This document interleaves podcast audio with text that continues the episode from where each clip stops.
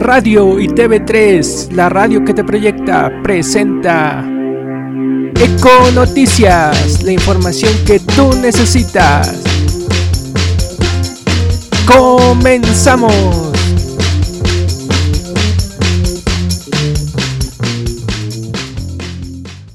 Hola, ¿qué tal amigos? Ya es 22 de marzo de 2016 y bienvenidos a un nuevo programa de Eco Noticias por medio de Radio y TV3, la radio que te proyecta. Mi nombre es Cono Economía y me acompañarás durante 30 minutos hablando sobre las noticias más importantes sobre economía nacional e internacional, además de información para emprendedores. Recuerda que también nos puedes sintonizar por medio de tu celular a través de la aplicación de TuneIn Búscanos como Radio y TV3 y ahí podrás escuchar toda nuestra programación. Ya sabes que podemos estar en contacto por medio de las redes sociales. En Facebook y Twitter nos puedes encontrar como Radio y TV3 o también me puedes encontrar en YouTube, Facebook y Twitter como Cono Economía. Hoy en Eco Noticias vamos a hablar de el pago de deuda del gobierno, la crisis de los estados petroleros en México, en economía estatal, la minería de Sonora, la industria aeroespacial de Querétaro. En economía emprendedora, el miedo al fracaso como el mayor obstáculo. En economía internacional, la situación macroeconómica de Uruguay, el déficit fiscal de América Latina y las exportaciones de Perú.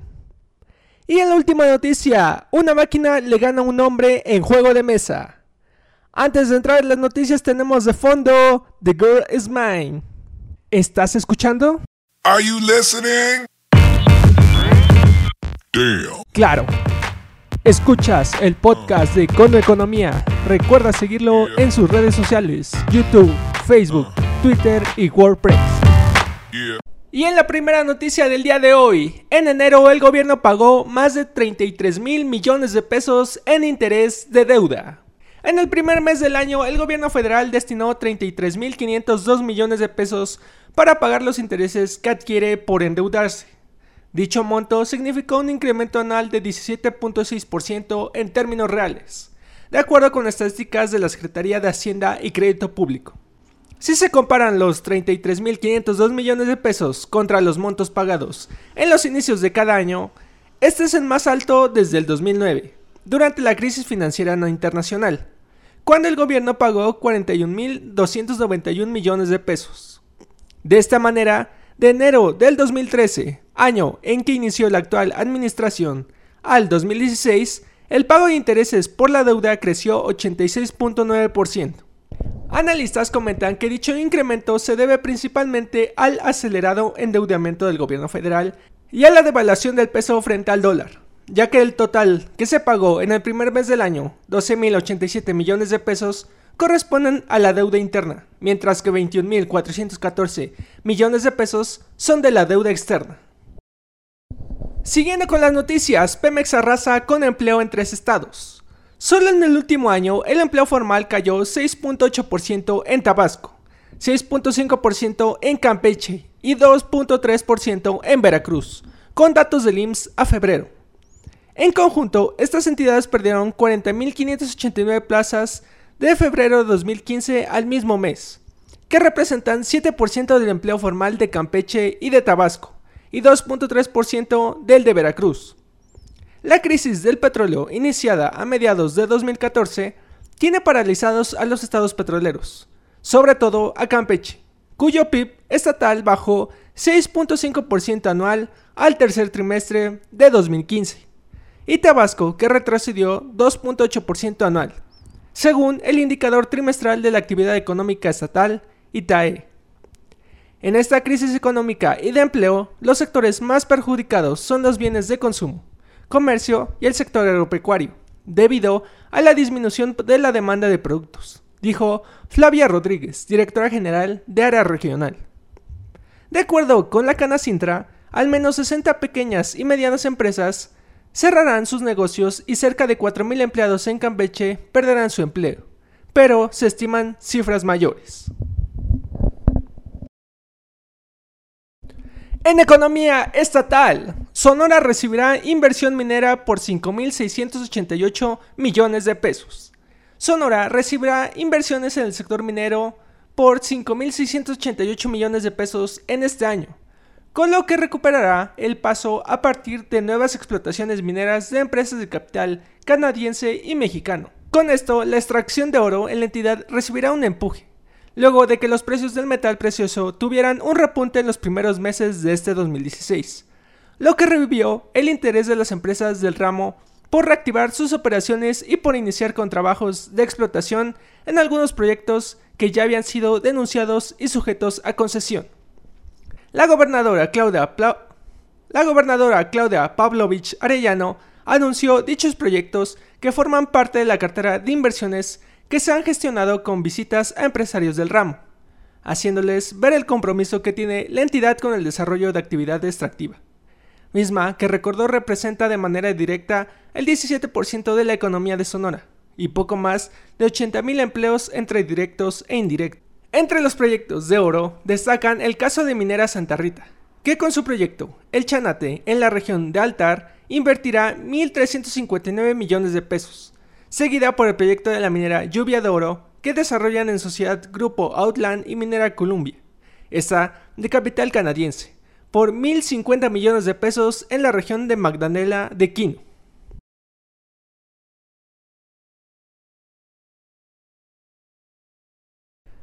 Siguiendo con las noticias estatales, Industria Aeroespacial ya tiene mapa de ruta en Querétaro. Querétaro presentó el mapa de ruta de la industria aeroespacial, el cual marca la estrategia de desarrollo del sector en la entidad, a través de cuatro hitos que albergan 15 proyectos estratégicos de desarrollo y fomento al sector. El primero busca que Querétaro sea reconocido a nivel internacional como un clúster aeronáutico atractivo por la robustez de su cadena de proveeduría así como por la calidad y cantidad de capital humano. El segundo tiene como propósito convertir al Estado en un polo altamente integrado para investigar, diseñar, desarrollar, validar y certificar productos, procesos y servicios para la industria aeroespacial. El tercero, llevar a la consolidación de la región como un polo de MRO diversificado, integrado y competitivo en el centro del país. El cuarto, busca que la región sea altamente competente y reconocido a nivel nacional en diseño, desarrollo y fabricación de aeronaves ligeras y no tripuladas y en tecnologías espaciales. El mapa fue desarrollado e impulsado por el Clúster Aeroespacial de Querétaro y la industria en general instalada en la entidad, que incluye centros de investigación, universidades y empresas. El titular de la Secretaría de Desarrollo Sustentable, CDSU, Marco del Prete III informó que se buscará dar impulso a proveedores en la entidad, para lo cual se estará trabajando de la mano con el clúster aeroespacial y la Secretaría de Economía, vía del INADEM, para desarrollar toda una estructura de impulso a emprendedores. Finalmente, señaló que el sector recibió alrededor de 200 millones de dólares de inversión durante 2015. Y en economía emprendedora, fracaso, el miedo que impide a los mexicanos emprender. El 87% de los mexicanos considera el miedo al fracaso como mayor obstáculo que les impide animarse a emprender un negocio, señala el reporte global de emprendedores 2015, elaborado por la empresa de ventas directas Amway México. Entre los factores que alimentan este temor están las altas cargas financieras, la amenaza de una crisis económica, cuestiones legales, el desempleo y la decepción personal. Sin embargo, el estudio AGER, por sus siglas en inglés, destaca que la actitud positiva de México hacia el emprendimiento es de 90%. En actitud somos prácticamente los segundos, después de Suecia, que tiene un 94% y estamos a la par de Noruega, comentó el gerente de Mercadotecnia Amway México, Florentino Gutiérrez. Durante la presentación del estudio, el presidente del Instituto Nacional del Emprendedor, INADEM, Enrique Jacob Rocha, subrayó la importancia del aprendizaje en el fracaso de otros. Según datos del estudio, el 51% de los mexicanos que deciden emprender un negocio tienen menos de 35 años. El AGER 2015 arrojó que 83% de las mujeres están más dispuestas y pueden imaginarse emprendiendo un negocio contra el 79% de los hombres que ven en esta rama una oportunidad. El reporte de Amway México es resultado de la alianza entre Amway y la Universidad de Múnich, que por sexta ocasión se unen para analizar el panorama y las perspectivas de los emprendedores a nivel mundial.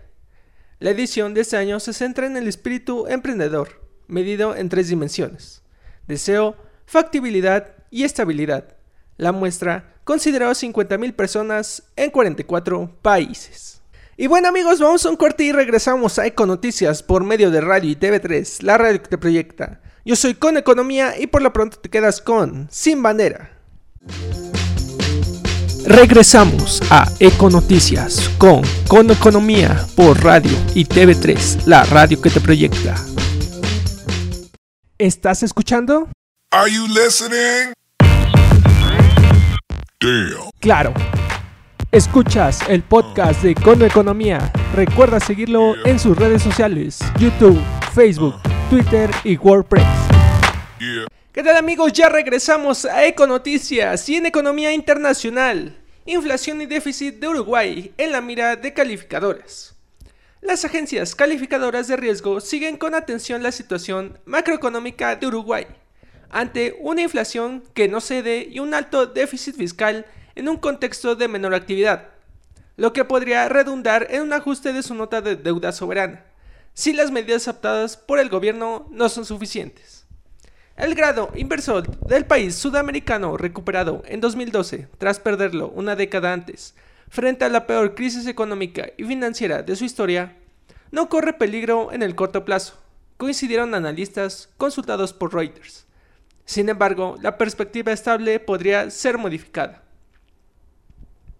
El país sudamericano evidencia un deterioro de sus actividades macroeconómicos, con una inflación anual de 10.2% hasta febrero, alejada del 7% del techo del rango meta del Banco Central, que reforzó días atrás su política monetaria, contractiva, elevando los encajes bancarios. El ministro de Economía, Danilo Astori, anunció días atrás una mayor cautela fiscal, ante un déficit de un 3.8% en enero, e hizo hincapié en pautas salariales oficiales más flexibles que buscan quitar presión sobre la alza sostenida de los precios minoristas. La inflación además se ha visto afectada por la depreciación de la moneda doméstica. Siguiendo con información internacional, América Latina anotó déficit fiscal en 2015. América Latina anotó un déficit fiscal del 3.0% en 2015 y un aumento de su deuda pública, en medio de un entorno de menor dinamismo económico, mientras que este año se vislumbran un panorama heterogéneo para la región, informó la CEPAL. La Comisión Económica para América Latina y el Caribe precisó que 11 de los 19 países estudiados mostraron un incremento de su déficit fiscal, mientras que la deuda pública del bloque fue equivalente a un 34.7% del Producto Interno Bruto. La desaceleración del crecimiento económico y el deterioro de los términos de intercambio han tenido efectos muy significativos sobre las finanzas públicas de varios países de la región, lo que ha obligado a realizar ajustes fiscales de magnitud, informó la CEPAL. El organismo con sede en Santiago entregó previsiones dispares en la región, ya que la mayoría de los países en Sudamérica se mantendrá la incertidumbre por la desaceleración de China y de otras naciones emergentes durante el 2016. México, la segunda mayor economía de la región, Centroamérica y el Caribe serían beneficiados por favorables tasas de crecimiento. Las dos subregiones mencionadas, en tanto, estarían favorecidas además por la caída de los precios del petróleo. Junto con ello, CEPAL remarcó que la evasión tributaria es una de las principales debilidades de los sistemas impositivos de las economías de la región, por lo que debe fortalecerse a las instituciones fiscales y las penas vinculadas a este delito. Siguiendo con las noticias, exportaciones peruanas a Corea del Sur crecieron 36% en enero de 2016. Gracias al cobre y la gasolina, las exportaciones peruanas a Corea del Sur empezaron el año con el pie derecho, pues en enero último crecieron 36% con relación al mismo mes del 2015, alcanzando un monto de 74.3 millones, informó el presidente del Consejo Empresarial Perú-Corea, Juan Barilías. Las cifras de enero indican que las exportaciones primarias sumaron 64.3 millones de dólares, 53% más que enero de 2015, mientras que las de valor agregado ascendieron a 9.9 millones de dólares, lo que representó una caída de 22% por los menores envíos agroindustriales, principalmente uvas, y de pesca. También tuvieron cifras en rojo los subsectores textil, metalmecánica, químico y cedrometalurgia. Barilías detalló que en enero último Perú exportó 71 partidas a Corea del Sur, en comparación a enero del 2015, pues exportó cobre de cementación, pulpo congelado y seco, agua y manto, camisas de punto, maíz gigante frito y estatuillas para decoración, entre otros. La oferta agroindustrial y de pesca siguen teniendo muy buena aceptación en el mercado coreano, dada la prioridad que le da el consumidor asiático a su salud, y apariencia no es de extrañar que la uva, mangos, agua y manto, el maíz gigante frito y las especies hidrobiológicas sean parte de la oferta exportable peruana a ese mercado, indicó el presidente del Consejo Empresarial. Y en la última noticia, la máquina derrota al ser humano. El programa informático AlphaGo se llevó la victoria final por cuatro partidas a una en el campeonato del juego del Go entre hombre y máquina, en el que competía con el surcoreano Lee Se-dol. La victoria del programa AlphaGo creado por DeepMind supone un éxito para esta compañía de Google que asegura haber creado una nueva forma de inteligencia artificial con pensamiento intuitivo que se podrá aplicar a otros campos. Me he quedado sin palabras. Ha sido la experiencia de juego más increíble que he vivido nunca, dijo el presidente de DeepMind, Demis Hassabis. Por su parte, Lee Sedol, el campeón surcoreano de este juego de mesa de origen chino, estaba visiblemente frustrado por su derrota tras 5 horas de partida.